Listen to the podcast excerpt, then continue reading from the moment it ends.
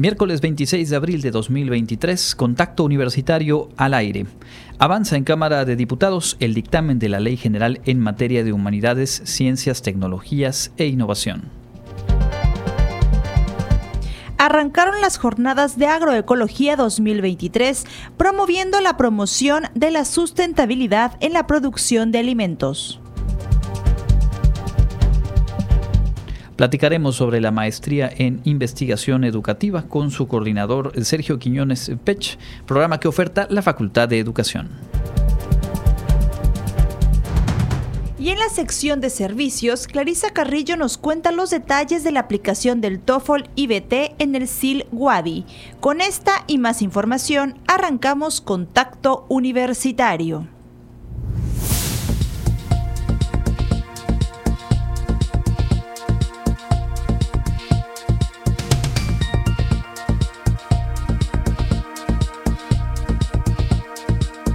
Contacto Universitario.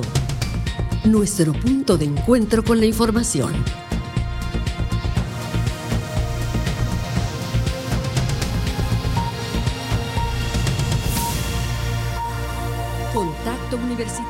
Muy buenas tardes, hoy miércoles 26 de abril, una emisión más de Contacto Universitario, transmitiendo desde Radio Universidad. Les saluda Jensi Martínez a nombre de las personas que integramos este equipo informativo. Estamos listos para ofrecer toda la información generada en nuestra universidad, así como de otras fuentes del ámbito local, nacional e internacional. Y conmigo se encuentra mi compañero Andrés Tinoco. Hola Andrés, muy buenas tardes. ¿Qué tal Jensi, amigas y amigos? Es un gusto saludarles en esta mitad de semana semana con mucha información, cosas interesantes que están ocurriendo en el país, en nuestra localidad y también, por supuesto, en la Universidad Autónoma de Yucatán. Arrancamos revisando algo eh, sin duda importante en sí mismo e importante para instituciones eh, como nuestra Casa de Estudios, que se está discutiendo en el Poder eh, Legislativo. Y es que el Pleno de la Cámara de Diputados aprobó el dictamen que expide la Ley General en materia de humanidades, ciencias, tecnologías e innovación. Una votación dividida, 257 votos a favor, 208 en contra. Y esto, como sabemos, ya en esas grandes eh, dos fracciones que eh, quedan integradas en, la representación política en nuestro país. Por un lado, desde el oficialismo, Morena, PT y Partido Verde, y enfrente el PRI, el PAN, el PRD y en este caso Movimiento Ciudadano. Tras esa votación en lo general, el Pleno continuó con el análisis en lo particular de pues, numerosas reservas que fueron presentadas a esta eh, propuesta, a este dictamen, desde la oposición y que bueno, hasta ahora han sido desechadas en el Pleno. Al final de este, eh, esta exposición de las reservas, el dictamen que expide esta ley eh, general en materia de humanidades, Ciencias, Tecnologías e Innovación será nuevamente votada en lo particular en Cámara de Diputados para entonces ser turnada al Senado. Todavía falta, digamos, esa eh, segunda fase legislativa. Durante la sesión en el Pleno, eh, el diputado panista Juan Carlos Romero Hicks hizo señalamientos en términos de que es una oportunidad eh, que se perdió, ya que lo aprobado conformaría una ley, dijo que no tutela la innovación, la propiedad intelectual, los centros públicos y pues que no es el proyecto que se estaba esperando. Por su parte, el diputado del PRI, Brasil Acosta Peña, eh, al fijar la postura de eh, su partido, dijo que los cambios, eh, que a pesar de que la comunidad científica hizo varias acotaciones trascendentales, pues estas no fueron incluidas en el dictamen y que no hay un cambio de fondo en este nuevo diseño legislativo. La oposición acusó también que el proyecto no pasó el debido proceso, toda vez que se habían pactado siete parlamentos abiertos y solamente se llevaron a cabo dos. En esta propuesta, que proviene del eh, gobierno federal, se establece que habrá un nuevo Consejo de Ciencia, desaparecería el CONACIT como se conoce, como se conforma actualmente, para dar lugar a un nuevo Consejo de Ciencia que seguiría siendo un organismo descentralizado del Estado mexicano con personalidad jurídica y patrimonio propio, autonomía técnica y de gestión bajo su propia normatividad. La ley prevé que las becas que otorgue ese nuevo organismo den prioridad a investigadores de universidades públicas, lo cual en algunos de los eh, puntos de discrepancia fue considerado como una política discriminatoria. Así que bueno, pendiente todavía que se vuelva a votar en el Pleno y que se traslade este dictamen a la Cámara eh, de Senadores transformaciones estructurales, digamos, que en algunos sectores se están impulsando en estas fechas en el Poder Legislativo. Por otro lado, con 450 votos y 22 abstenciones, la Cámara de Diputados aprobó reformas y adiciones a la ley de instituciones de crédito para sancionar hasta con nueve años de prisión a los llamados montadeudas, que mediante aplicaciones ofrecen préstamos con altas tasas de interés y al acceder a contactos, fotos o videos del teléfono móvil incurren en cobros fraudulentos, amenazas y extorsión a las víctimas. De acuerdo con el dictamen de la Comisión de Hacienda en el Palacio de San Lázaro, los montadeudas crecieron 454% entre 2021 y 2022, cuando el Consejo Ciudadano para la Seguridad y Justicia de la Ciudad de México tenía registrados 5.452 reportes por el esquema de extorsión. La iniciativa enviada a la Cámara de Senadores para su análisis y ratificación prohíbe a las instituciones de crédito solicitar acceso a la información privada como contactos, fotografías y videos contenidos en medios digitales como teléfonos celulares, tabletas, computadoras de los clientes, salvo aquellas indispensables para prevenir lavado de dinero. Sin embargo, dichas penas aumentarán hasta en una mitad y podrán alcanzar hasta nueve años de cárcel cuando la conducta se realice a través de la utilización de aplicaciones que ofrezcan servicios financieros, operadoras de pago y plataformas que ofrezcan servicios digitales, redes sociales o servicios por Internet. Bueno, pues ahí está, como le digo, es un momento en el que se están eh, cambiando algunas de las disposiciones en materia legislativa y que pues eh, tienen alguna eh, intención en este caso pues de proteger eh, derechos de ciudadanas y ciudadanos y en otro establecer un, nuevo diseño institucional como en el caso de pues lo que tiene que ver con ciencia y tecnología. Regresaremos sobre otros asuntos nacionales un poco más adelante. En la información universitaria de hoy le cuento que se analizan los saberes locales y la ciencia en la agroecología esto durante las jornadas de esta materia. Arrancaron la mañana de hoy aquí en el Centro Cultural Universitario. Con una serie de conferencias magistrales, la Facultad de Medicina Veterinaria y Zootecnia de la Universidad Autónoma de Yucatán, a través de la coordinación de la licenciatura en agroecología, organizó las Jornadas de Agroecología 2023, los saberes locales y la ciencia, impulsores de la agroecología, en homenaje al doctor Jesús Arturo Camal Maldonado. Durante el evento, el coordinador de la licenciatura en agroecología, Héctor Estrada Medina, detalló que este evento se realiza con el objetivo de que sea un encuentro para discutir y difundir las prácticas de agroecología y su relación con los saberes locales y la ciencia. Los saberes locales son conocimientos y técnicas transmitidos de generación en generación por las comunidades campesinas estos saberes han sido desarrollados a lo largo del tiempo para adaptarse a las condiciones específicas de cada territorio y su valor radica en que han demostrado ser eficaces y sostenibles en la producción de alimentos. La agroecología reconoce la importancia de estos saberes y los integra en sus prácticas, enriqueciéndolas y haciendo posible una producción de alimentos más justa y sostenible. Por otro lado, la ciencia moderna también es un impulso para la agroecología, a través de investigaciones técnicas y científicas, se han desarrollado prácticas agroecológicas que han demostrado ser eficientes, eficaces y sostenibles. Al finalizar su intervención, el coordinador destacó que estas jornadas se están retomando después de varios años en los que la pandemia no solo afectó, sino que demostró que la agroecología nos puede ayudar en estos momentos difíciles. Es por ello que en esta oportunidad han querido abrir un espacio a la sociedad en general para que se conozca que existe una licenciatura en agroecología en la UADI. Por su parte, el rector de la UADI, Carlos Alberto Estrada Pinto, felicitó a la facultad y comité organizador por retomar este evento, el cual es pertinente y relevante para dar a conocer la licenciatura y realizar este intercambio de saberes locales y científicos. Creo que esto es algo que pues, nosotros hemos procurado realizar en la universidad, de pues, tener una vinculación con el entorno, con la sociedad, con diferentes grupos de interés y decir que, pues, que nosotros estamos para colaborar en pues, lo que a nosotros nos corresponde y lograr un mayor eh, bienestar, una mejor sociedad en todos los aspectos. Al término del evento inaugural se realizó la conferencia magistral La agroecología en México, una respuesta para la producción de alimentos sanos de manera sustentable, a cargo de la doctora Adelita San Vicente Tello las jornadas de agroecología 2023, los saberes locales y la ciencia, impulsores de la agroecología, continuarán hasta el jueves 27 de abril. Para conocer más sobre las conferencias, puede consultar la página de Facebook de CCBA Wadi Oficial. Para Contacto Universitario, Clarisa Carrillo. Y entre otros temas, el Centro Institucional de Lenguas de la UADI ofrece capacitación a trabajadoras y trabajadores del sector turismo, restaurantes y comercios de Mérida. Un total de 40 guías de turistas, trabajadores de restaurantes, hoteles y distintos comercios relacionados con el turismo reciben capacitación en los idiomas de inglés y francés en el Centro Institucional de Lenguas de la Universidad Autónoma de Yucatán.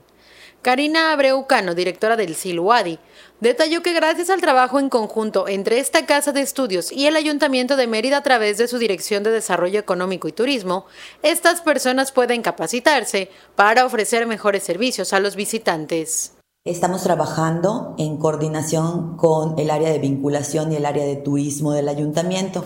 Ellos nos solicitan cursos para el incremento del nivel de dominio de personal y, gente que, que, depende de ellos de algún modo, ¿no?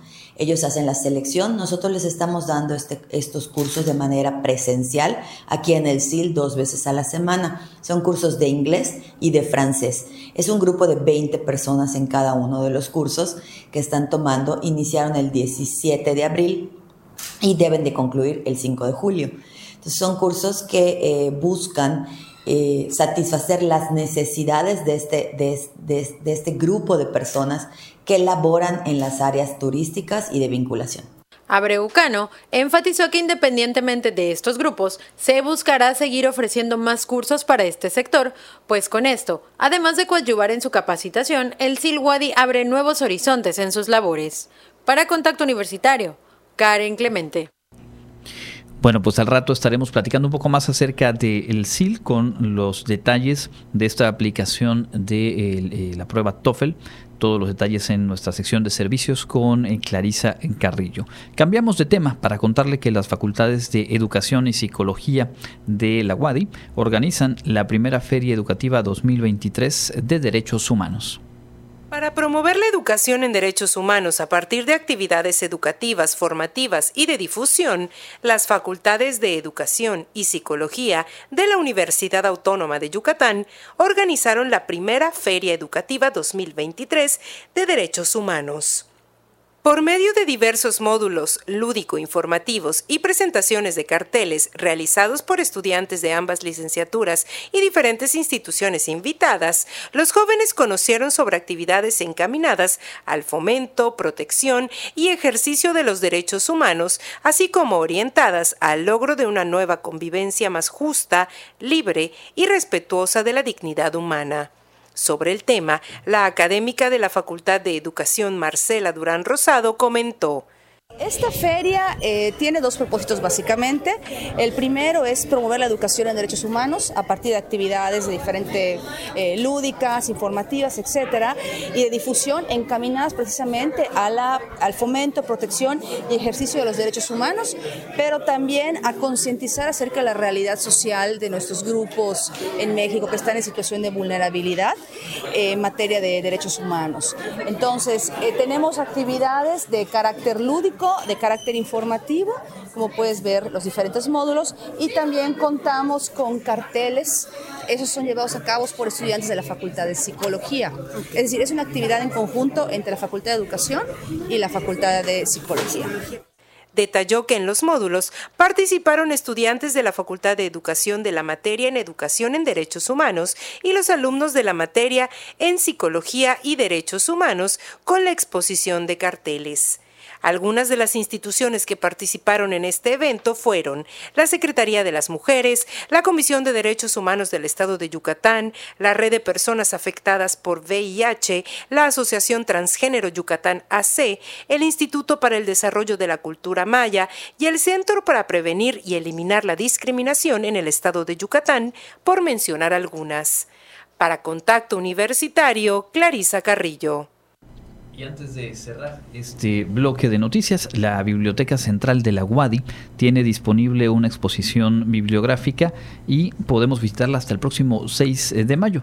Productos y, algunos materiales eh, bibliográficos de verdad bien interesantes. La Biblioteca Central Universitaria abre a la comunidad universitaria y público en general una exposición bibliográfica en el marco del Día Internacional del Libro y el Derecho de Autor. La responsable de la biblioteca, Norma Arceo Cruz, detalló que la exposición contiene ejemplares originales y facsimilares de textos representativos e importantes presentes a lo largo de la historia y la civilización a partir de la aparición de la imprenta.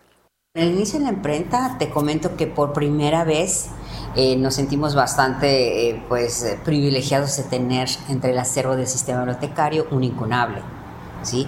¿Esto qué significa? bueno, para nosotros bibliotecarios como que decimos un incunable, wow, ¿no? Pero para la comunidad que no está acostumbrada a estos términos bibliográficos, pues significa que este es un ejemplar que salió de ese periodo de la imprenta de Gutenberg, que va desde 1450 a principio a, enero de 1500, ¿no?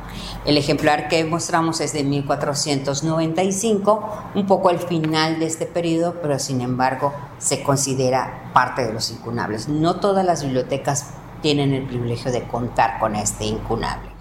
Destacó que la selección de libros reúne textos que van desde un incunable, un manuscrito del siglo XVIII, facsimilar de la Biblia de Gutenberg, entre otros títulos actuales y al alcance del lector.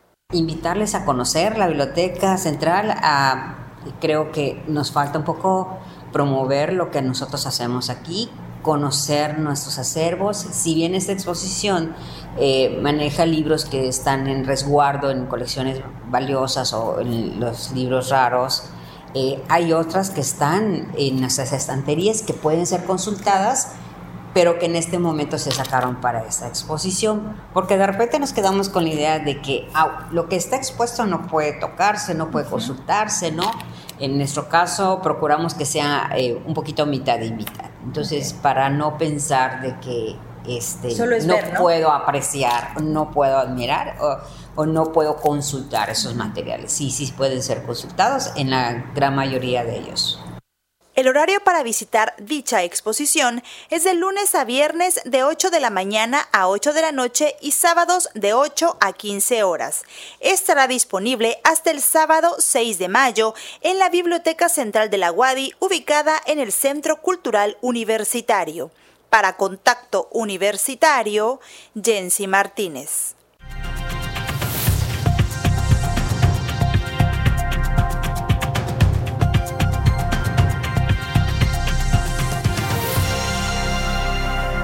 Continuamos en contacto universitario a través de las frecuencias de Radio Universidad y saludamos a quienes se suman desde los espacios digitales de la universidad. Ya estamos en nuestro espacio de entrevista y hoy nos acompaña el coordinador de la maestría en investigación educativa, Sergio Quiñones Pech. Muy buenas tardes, doctor, y bienvenido. Muchas gracias y un saludo a todo el auditorio. Pues es un gusto eh, recibirle eh, con este programa educativo. También vamos a aprovechar para que eh, quienes nos escuchan y tienen la intención de cursar algún posgrado de los que oferta nuestra universidad tomen nota de que bueno ya nos acercamos al último mes del proceso de ingreso donde tienen que registrarse antes de que concluya mayo y particularmente bueno invitarles a el programa de investigación educativa. En principio, ¿cuáles son algunos de los rasgos característicos del de el perfil de quienes han cursado y en dónde eh, desempeñan su, trabajo profesional una vez concluido este programa. Claro, este, principalmente nuestro programa desarrolla tres competencias muy importantes. ¿no? La primera es eh, que ellos aprenden a diseñar protocolos de investigación, los llevan a, a cabo dentro de, ahora sí que un contexto real, y también fomentamos la competencia de la difusión, que muchas veces eh, los trabajos de investigación pues quedan en un documento de tesis, pero nosotros procuramos que realmente exista esa, esa difusión. ¿no? Eh, actualmente pues tenemos eh, con orgullo que nuestros egresados pues no solamente están trabajando en sectores públicos, sino que también tenemos egresados que tienen este aspecto de ser emprendedores, es decir, comienzan ellos ellos mismos a asesorar en proyectos de investigación, asesorar también tesis y pues indudablemente dentro de este campo de hablando de resolver eh, problemáticas de investigación a nivel regional, pues son muy cotizados también en diversos sectores también privados. ¿Quiénes pudieran eh, tomar esta maestría? ¿Quiénes pudieran cursar esta maestría? ¿Cómo sería el perfil? Claro, este, ahora sí que nuestra maestría, vamos a decirlo así, es bondadosa en el sentido de que eh, aceptamos egresados de cualquier disciplina. Okay.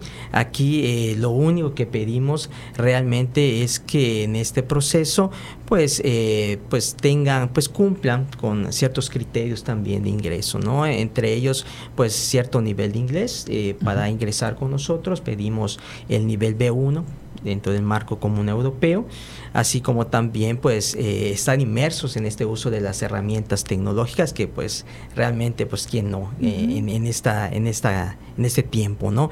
Así como también eh, esta cuestión de tener un pensamiento analítico y crítico, sobre todo porque nosotros nos abocamos a investigar problemáticas sociales. Entonces hemos tenido con éxito pues áreas de la salud, que ahora sí que conjuntando la fortaleza de la parte educativa, pues surgen proyectos de investigación muy interesantes, ¿no? Entonces que ha llegado eh, al sector salud, ¿no? como, como el IMSS, que realmente han proyectado. Entonces hemos eh, en algún punto también hecho convenios con este tipo de instituciones a partir de esos mismos proyectos que van surgiendo con nuestros egresados que están cursando la, la maestría en investigación. Este programa de maestría, como la mayoría de los que ofertan nuestra universidad, está justo orientado a la investigación y en ese sentido se permiten estas vinculaciones, estas sinergias entre disciplinas, porque más allá de que se curse un programa educativo, en este caso en la Facultad de Educación, hay eh, herramientas que tienen que ver con la investigación que tienen aplicación tanto en el sector público, por supuesto en la academia, pero también eh, cada vez más en eh, el sector empresarial que tiene que procesar información, proponer también alternativas o bien diseñar estrategias de negocio. Creo que es un campo bastante amplio y que a veces no, no miramos desde esa perspectiva. ¿Cuáles son algunos eh, de, de, los temas, digamos, más en los que más se ha trabajado, algunas de las principales líneas que ha desarrollado a través de estos, me decía, 15 años, si no me equivoco, ya del, programa de maestría? programa. Sí, eh, principalmente tenemos dos líneas como maestría en investigación, una que tiene que ver con la, con la parte de educación, innovación, el currículo, así como también con la política, sociedad y, este, y organizaciones. Entonces, a partir de, esas grandes líneas, pues van surgiendo los proyectos de investigación. ¿no? Eh, algo muy importante es que nuestros proyectos van vinculados también hacia el trabajo en comunidades. Entonces hemos tenido también trabajos exitosos en el sentido de que se ha trabajado, por ejemplo, proyectos de teatro popular. Eh, dentro de estas mismas comunidades entonces eh, realmente eso da pie a que pues nosotros también tengamos ese elemento importante que es tener ese impacto social que como universidad es muy importante poder llegar realmente a las comunidades y pues llevando ahora sí que posibles soluciones a problemáticas detectadas dentro de las mismas comunidades, ¿no? Entonces también pues como hemos mencionado pues trabajamos en instituciones educativas en igual eh, pues haciendo como, como ha mencionado de manera muy acertada este pues estudios de seguimiento, estudios de egresado que a través de herramientas como por ejemplo análisis de datos cuantitativos cualitativos, pues realmente potencializamos y aportamos eh, algo más también hacia ámbitos empresariales. ¿no? La investigación no hay que cerrarlo en una parte nada más de burocracia o estar en una oficina, realmente se trabaja en campo y se da soluciones reales ante problemáticas que cada día se van presentando, ¿no? Día a día, pues sobre todo en nuestras comunidades. Del inicio, eh, eh, que del inicio de esta maestría a la fecha, ¿cómo ha avanzado los jóvenes? ¿Cuál ha sido la respuesta de los jóvenes para ingresar a, esta maestría? Ok, este, realmente eh, el interés va surgiendo desde nuestra licenciatura. Eh, pues eh, comienza el semillero, ¿no? Porque hay asignaturas que tienen que ver con seminarios de investigación. Entonces, eh, a partir de eso, realmente hemos tenido respuestas realmente agradables en el sentido de que sí hay el interés por la investigación. Vamos a lo mismo, depende mucho de cómo se, se lleva a cabo esa formación si desde un principio se les hace ver que es de apoyo y ayuda a una sociedad, desde ese mismo momento empezamos a tener pues una fuerte demanda, ¿no? Entonces yo considero que sí hay el interés y algo muy importante que quiero comentar es que nuestro programa, por ejemplo, está dentro del Sistema Nacional de Posgrados, entonces es reconocido por su calidad. Entonces, en ese sentido, cuidamos mucho desde los profesores que son investigadores que están dentro del Sistema Nacional en uno, dos, tres. Este, también cuidamos eh, vincular en esta parte de la formación con movilidades, ¿no? Entonces ahí también es interesante que los estudiantes pues puedan compartir con doctores a nivel nacional o internacional con otros países. Entonces sí, este, es el interés, de verdad es que yo agradezco mucho los espacios porque de verdad muchas veces la investigación, eh, recalco eso, ¿no? Hasta el nombre como que muchas veces puede replegar Pero la verdad es que es muy bonito cuando estamos realmente cursando el posgrado y que lo vinculamos a una realidad, vemos una utilidad, una realidad de aportación y ayuda a nuestra sociedad. Hablando de, digamos, estos detalles concretos para quienes nos escuchan y ojalá estén tomando nota, incorporen a sus opciones este programa de la maestría en investigación educativa de la Facultad de Educación de la UADI, eh, cuáles son las fechas clave y dónde a lo mejor o de qué manera consultar, quizá establecer contacto directo con usted para tener más información y, digamos, afinar esa decisión que pues no deja de ser una decisión trascendente, son dos años, tres años de centrarse en un posgrado y obviamente con ello también marcar hacia dónde eh, continuar el desarrollo profesional. Claro, este, eh, pues yo actualmente pues estamos en la Facultad de Educación, pues mi correo es, es sergio.quinones arroba correo.wadi.mx. Ahí pues me pueden contactar. Eh, estoy ahora sí que 24 horas. Realmente eh, sí tratamos de orientar a los, a los estudiantes porque sí hay dudas sobre todo por esta parte del mismo proceso. ¿no? Eh, desde el 6 de marzo ya se publicó la convocatoria. Está dentro de la página que es ingreso.wadi.mx. Ya está la convocatoria este, institucional, así como también nuestra convocatoria ya más específica hacia la Facultad de, eh, Educación. Y pues, eh, pues fechas importantes es que pues ese registro ya desde este 6 de marzo y pues eh, a partir de eso pues nos menciona también fechas, por ejemplo, para presentar el Exani 3 si, si, no, si no tiene realmente el Exani 3, por la parte también de presentar la certificación del idioma inglés, por, si, por si no tiene realmente el certificado certificado.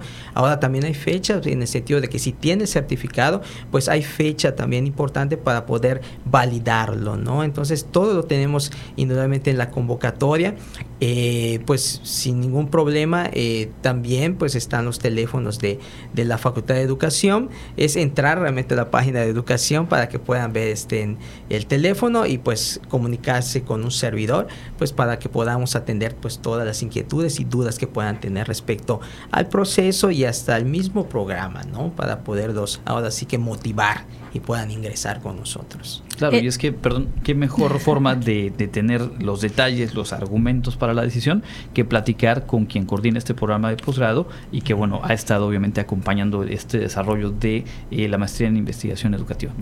El 6 de marzo dice que inició. ¿Cuándo es el último día para que puedan inscribirse? Perfecto, es el 31 de mayo. Perfecto. Ya estaríamos prácticamente cerrando pues eh, sí hubo una amplitud realmente en, este, en estas fechas para poder registrarse y pues lo agradecemos bastante porque muchas veces ese era nuestro detalle que de pronto ya se cerraba para estas fechas y pues ya hay un poco más de espacio para que se puedan registrar. A más tardar 31 de mayo concretar su registro en línea y pueden eh, visitar el sitio ingreso.wadi.mx diagonal posgrado donde están eh, digamos las fases generales y también mencionar que como lo es en los tres niveles educativos, existe la atención a usuarias y usuarios de este proceso de ingreso. Pueden escribir, en este caso concreto, posgrados por aquellos detalles, digamos, de trámites generales y donde ya decíamos sergio.quinones sobre este eh, programa en particular. ¿Algo más que quisiera usted agregar, doctor? Pues realmente invitar a toda la audiencia, ojalá se anime, este, pues realmente como mencionamos es una maestría que está dentro del padrón de, de calidad eh, y pues también quiero mencionar que es un trampolín, es un cimiento para los que quieran seguir estudiando, por ejemplo, un doctorado. Tenemos también en el seguimiento de egresado que hemos hecho, pues buenos números y buenos comentarios de egresado que tienen éxito en posgrado dentro del Sistema Nacional de Investigadores, así como eh, doctorados internacionales. Entonces, eh, metodológicamente, pues no se van a arrepentir. Realmente garantizamos la formación y pues, pues también pues bienvenidos los que deseen y pues cordial invitación a todos los que deseen entrar a la maestría en investigación educativa. Perfecto, doctor, muchas gracias por la información. Él es el doctor Sergio Quiñones Pech, coordinador de la maestría en investigación educativa. Y nosotros hasta aquí dejamos esa entrevista y continuamos con más información.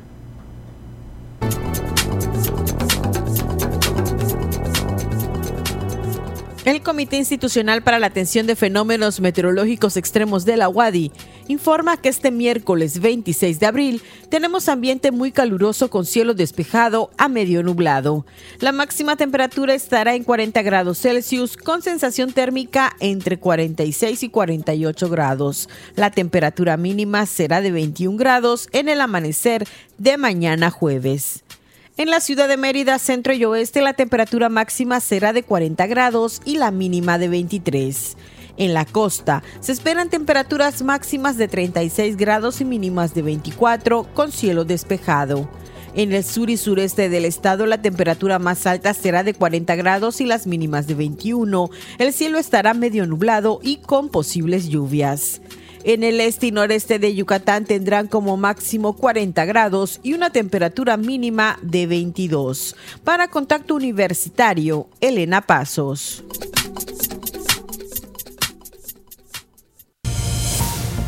Entra en contacto 9999 24 92 14 y WhatsApp 9999 00 22 22. De vuelta en Contacto Universitario en esta emisión de miércoles. Muchísimas gracias por estar en sintonía. Les recordamos que la entrevista que acabamos de realizar, así como todo el contenido de nuestro informativo, las entrevistas y los programas completos, pueden recuperarlos a través de nuestra página de Facebook, en el Facebook Live. Eh, nos buscan como Radio Universidad Wadi y también en el podcast en Spotify y en otras plataformas. Estamos como Contacto Universitario Wadi para poder compartir nuestro informativo y obviamente pues hacer que esta eh, información llegue a quien pueda serle de mayor utilidad, en el caso, por ejemplo, de esta oferta de posgrado. Le cuento que ayer la Cámara de Diputados aprobó en lo general y en lo particular la extinción del Instituto de Salud para el Bienestar, el INSABI.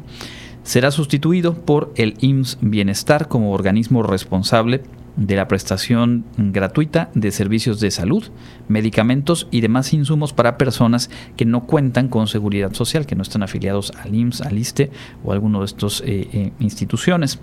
Esta mañana el secretario de Gobernación aseguró que con la extinción del INSABI se podrá garantizar la atención médica gratuita y universal.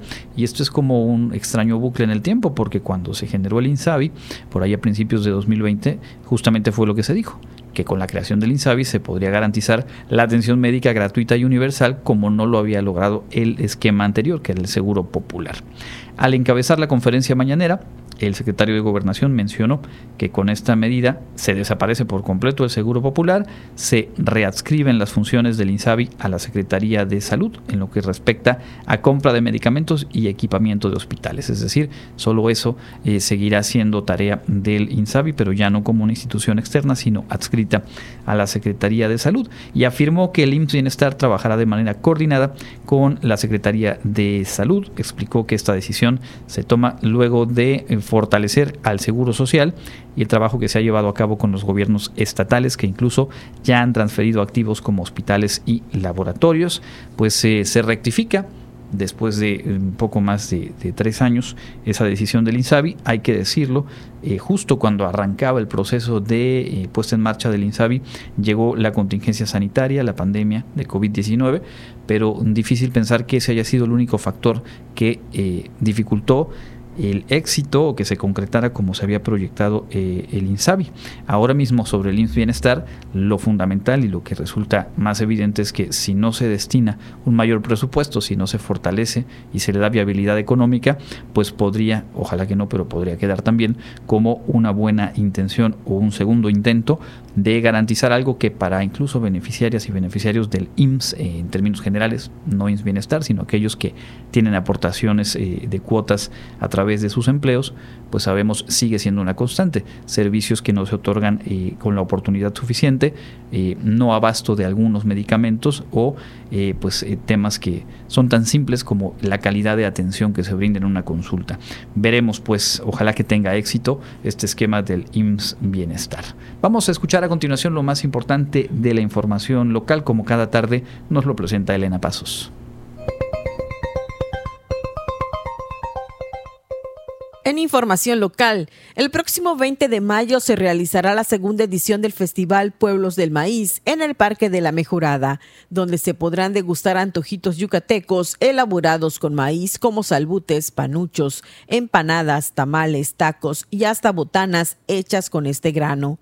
Asimismo, se espera que los expositores ofrezcan postres y cerveza artesanal, además que habría eventos culturales en torno al maíz. Este festival es para fomentar y reconocer la labor de productores, cocineros y promotores del maíz, que por milenios ha conformado la base alimentaria y nutricional de la población de Yucatán, así como resaltar su valor en nuestra cultura y estrechar lazos con otras ciudades. En 2022, esta actividad congregó a cientos de asistentes y en esa primera edición se realizó en un corredor que unió a la ermita de Santa Isabel con San Sebastián.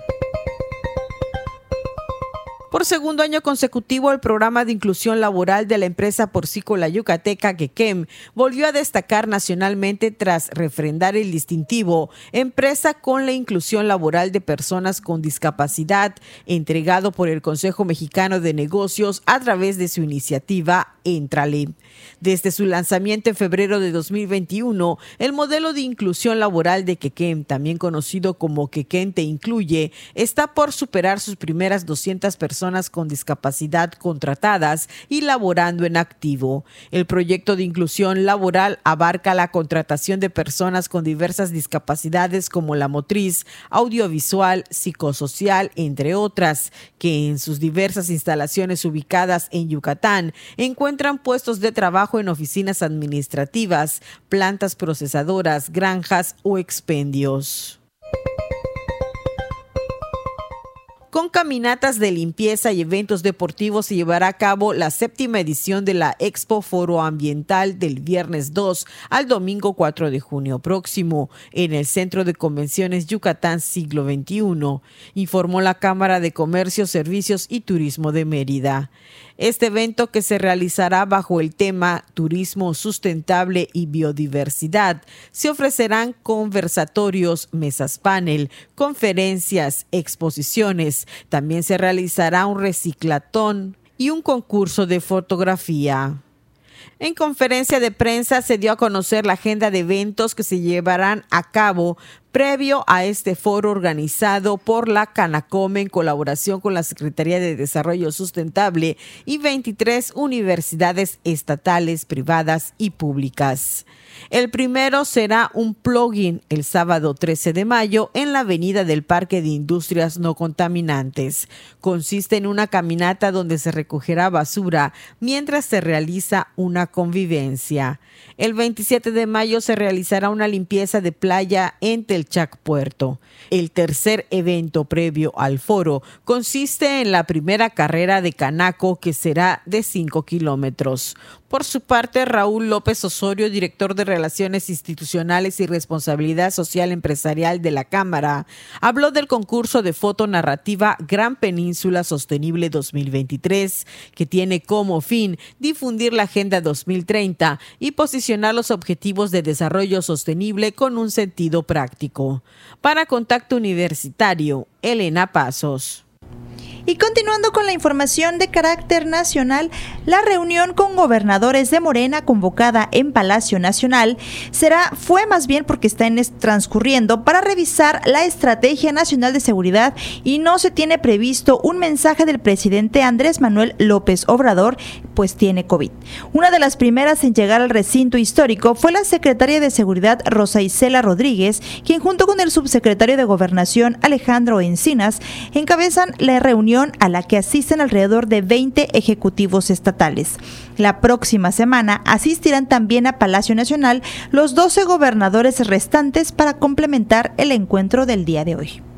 Así es, se dijo también hoy por la mañana que bueno, la, condición de salud del presidente sigue siendo eh, estable, que simplemente algunos síntomas todavía del COVID. Llama la atención que a diferencia de eh, las otras ausencias que había tenido por contagio de COVID, no se haya hasta ahora publicado alguna fotografía, algún video, pero bueno, ayer el titular de la Secretaría de Salud, el doctor Jorge Alcocer, hoy el secretario de Gobernación, pues hicieron este apunte de que se encuentra eh, eh, recuperándose y que se espera para el fin de semana se reincorpore ya de manera gradual a sus actividades. Hoy se tenía prevista esta reunión con gobernadores de Morena. Se espera que la próxima semana asistan los y las otros 12 gobernadores del país y bueno, probablemente para ese momento ya estaría de lleno en sus actividades el presidente de la República. Y completamos la información nacional con lo dicho también hoy en la conferencia matutina en torno a las víctimas del incendio mm, en la estación migratoria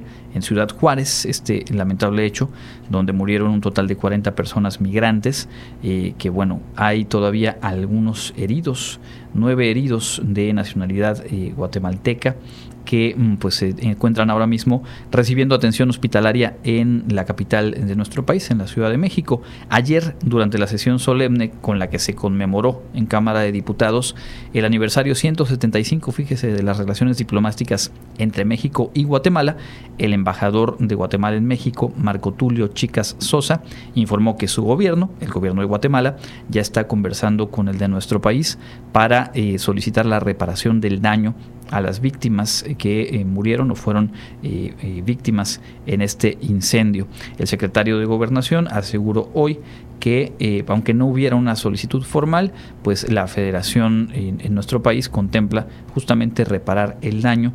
Son 19 personas fallecidas de nacionalidad guatemalteca en este trágico accidente y nueve más que, como le digo, han resultado heridas, heridos y se encuentran todavía recibiendo atención en hospitales de nuestro país. Vamos a avanzar hacia la información internacional. Después de ello estará con nosotros Clarisa Carrillo para darnos los detalles de esta aplicación de la prueba TOEFL en el Centro Institucional de Lenguas de nuestra universidad.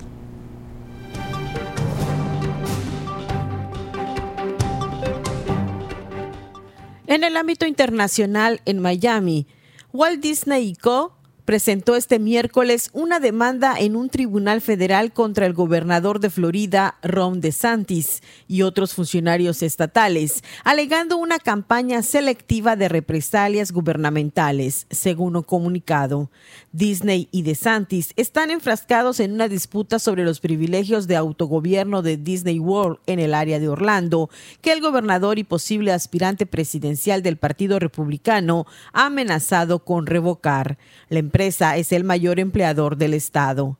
La guerra comenzó cuando Disney, bajo el mando del entonces CEO Bob Chapek, criticó al gobierno de Florida por una ley estatal de educación que los opositores han apodado el proyecto de ley Don't Say Gay, que DeSantis firmó en marzo de 2022. De acuerdo con la compañía, las acciones de DeSantis contra Disney son un castigo por las críticas recibidas. Ahora amenaza las operaciones comerciales de Disney, pone en peligro su futuro económico en la región y viola sus derechos constitucionales, alega la firma, de acuerdo con la cadena ABC News.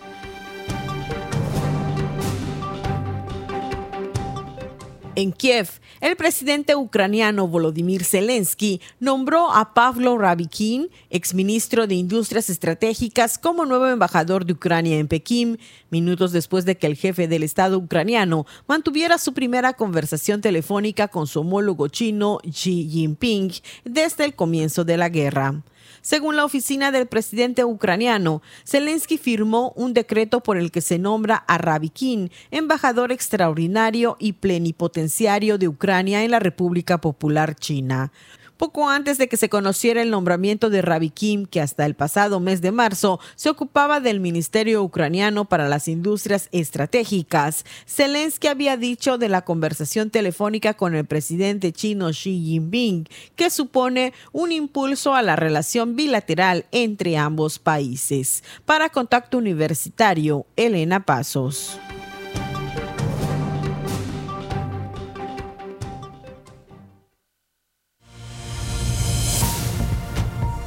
Sigue en contacto. Búscanos en Spotify y otras plataformas de podcast como Contacto Universitario Wadi.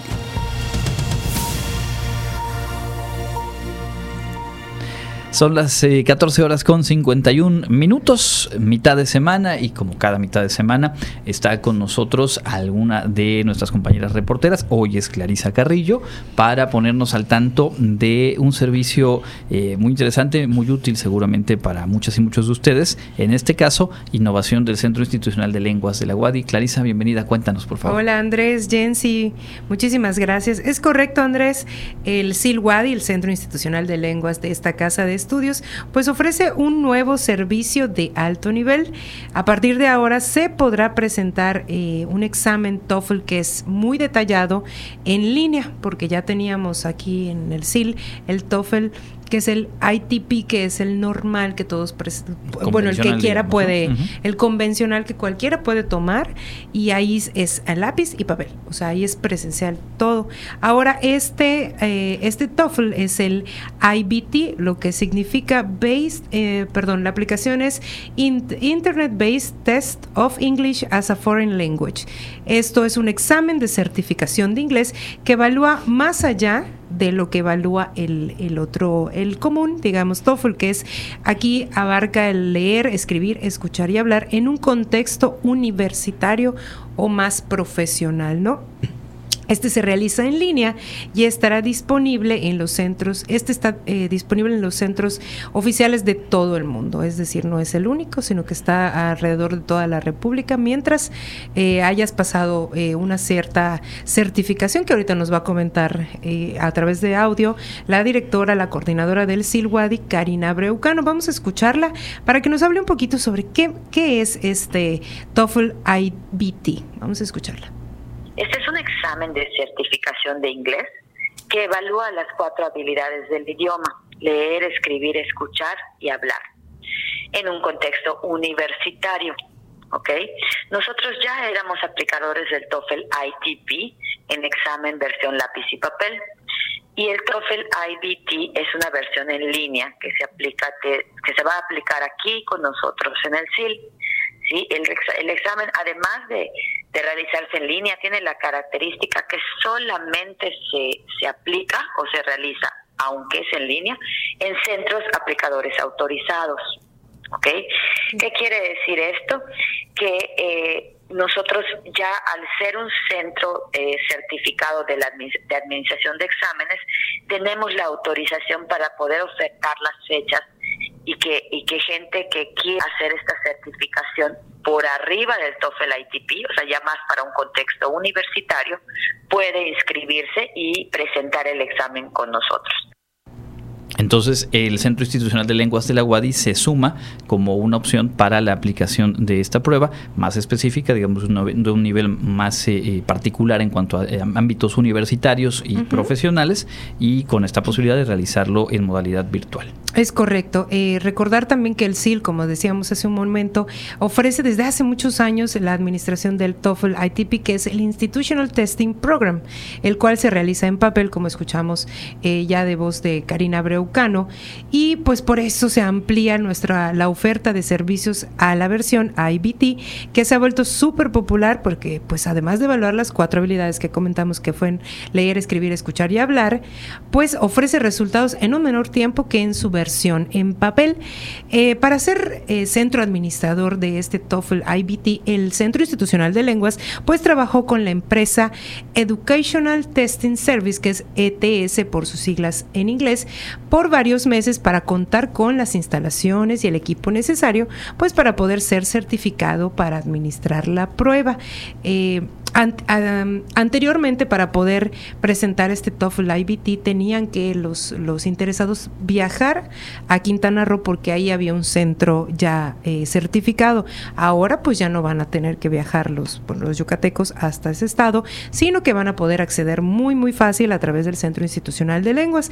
Vamos a escuchar eh, a otra vez a la, a doctora Karina Breucano, quien nos habla sobre cómo pudieron, a, cómo pudieron ser centros certificados y qué es lo que tuvo que hacer el SIL para llegar a, estos, a este momento?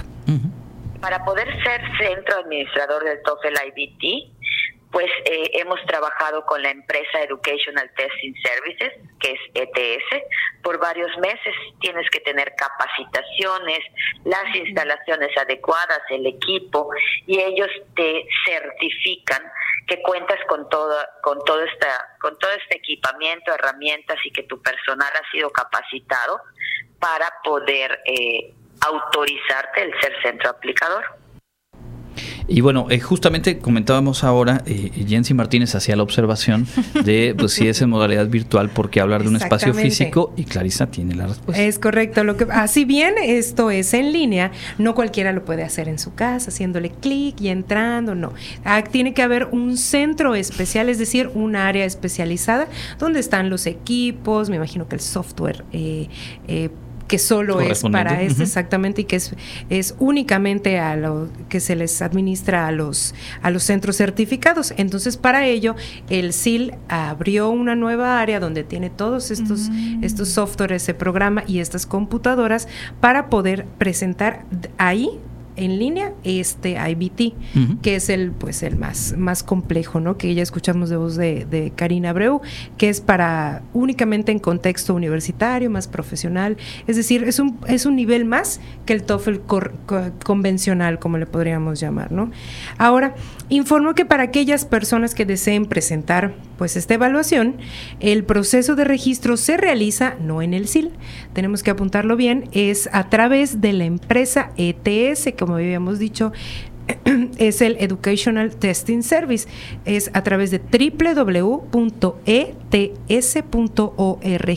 quienes se van a encargar de ubicar a los candidatos en el centro administrador más cercano para ellos. En esta ocasión, pues ahora es en el SIL, ¿no? Por último, pues eh, comentó que este nuevo servicio pues representa una gran ventaja, ¿no? Para los yucatecos. Anteriormente, como comentábamos, para poder presentar este TOEFL tenían que viajar al estado de Quintana Roo y pues para el SIL, que significa pues una ampliación de los servicios hacia la comunidad universitaria y hacia la sociedad en general. Este TOEFL IBT lo pueden presentar todas aquellas personas que necesiten acreditar un determinado nivel de inglés, ya sea por cuestiones laborales o académicas. Y pues ya a partir de que se dio el anuncio estos, en estos días, ya el Centro Institucional de Lenguas ya está ofreciendo fechas a través del ETS para la administración de este examen para quien desee consultar. Eh, recordar que el, el, registro a este TOEFL IBT es a través de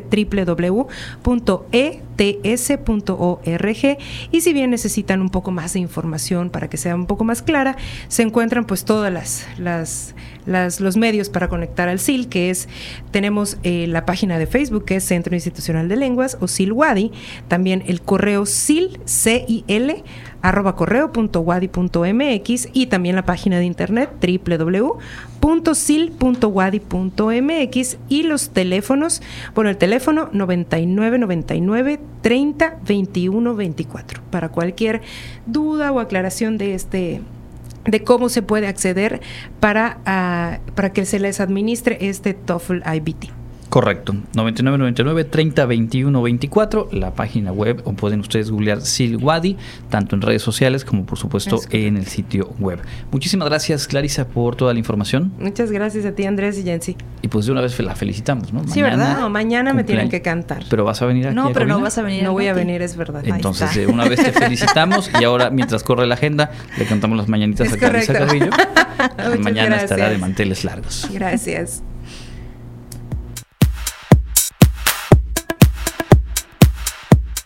Amigos, enseguida les presento las actividades y cursos que la UADI tiene para ti y tu familia. No se pierda nuestro próximo evento. Se trata de la conferencia del doctor Jorge Victoria Ojeda en el Salón del Consejo del Centro Cultural Universitario de la Universidad Autónoma de Yucatán, calle 60 por 57 Centro. Será el jueves 4 de mayo a las 19 horas. Evento organizado por la Casa de la Historia de la Educación de Yucatán de la Secretaría de Educación CEGEI en coordinación con la Secretaría de la Cultura y las Artes y la Universidad Autónoma de Yucatán. La Universidad Autónoma de Yucatán, a través del Centro de Investigaciones Regionales Dr. Hideo Noguchi, Unidad de Ciencias Biomédicas y la Universidad Autónoma de Nuevo León, invitan al evento académico Primera Jornada de Charlas sobre la Enfermedad de Chagas en México a realizarse en modalidad virtual de modo gratuito el 28 de abril del presente año. Invitamos a los jóvenes estudiantes de la UADI a la segunda conferencia magistral de la gira que sigue después de la vida universitaria, que se llevará a cabo el 27 de abril a las 11 horas por el Facebook Centro de Atención Universitaria-WADI. No te la pierdas. Recuerda que además de la prueba de habilidades académicas en nuestro proceso de selección, cada carrera presentará dos pruebas específicas, módulos de conocimiento. Te invitamos a consultar la guía de examen en ingreso.wadi.mx diagonal licenciatura. Te invitamos a consultar la convocatoria de la selección para la maestría en Ciencias Químicas y Bioquímicas de la Universidad Autónoma de Yucatán. Si quieres tener más información, puedes escribir un correo a mayra.segura.correo.wadi.mx. Esto ha sido lo más relevante de la agenda universitaria. Mi nombre es Fabiola Herrera Contreras, Comunicación Digital, Audiovisual e Identidad. Y con esto llegamos al final de nuestra emisión. Agradezco mucho que nos hayan acompañado en este miércoles 26 de abril, mitad de semana. Agradezco también a Norma Méndez que está en los controles y a Ángel Zipter que transmite desde Facebook Live y a todo el equipo que hace posible este noticiero. Les recuerdo que mañana a las 8 en punto los esperamos en la edición matutina con Elena Pasos Enríquez y a las 2 de la tarde con más información relevante. Mi nombre es Jensi Martínez. Me despido de ustedes como siempre. Fue un gusto haber compartido este espacio de noticias. Andrés, nos escuchamos el día de mañana. Así es, muchísimas gracias Jensi y la invitación para que se queden en sintonía con nuestra emisora. En unos minutos más arrancamos el espacio de Inmortales eh, de la Música. A las 5 de la tarde el podio neerlandés. A las 7 de la noche tenemos convocuates con Carlos Soberanis y Mario Monterrubio. Y bueno, más tarde por ahí vendrán por supuesto los especiales eh, musicales o el especial de esta semana y también nuestra noche de jazz. Mi nombre es Andrés Sinoco, que tenga un excelente tarde de miércoles. Le invitamos a seguir con las frecuencias universitarias. Hasta mañana. Contacto Universitario. Nuestro punto de encuentro con la información. Una producción de la Coordinación de Comunicación Institucional de la Universidad Autónoma de Yucatán.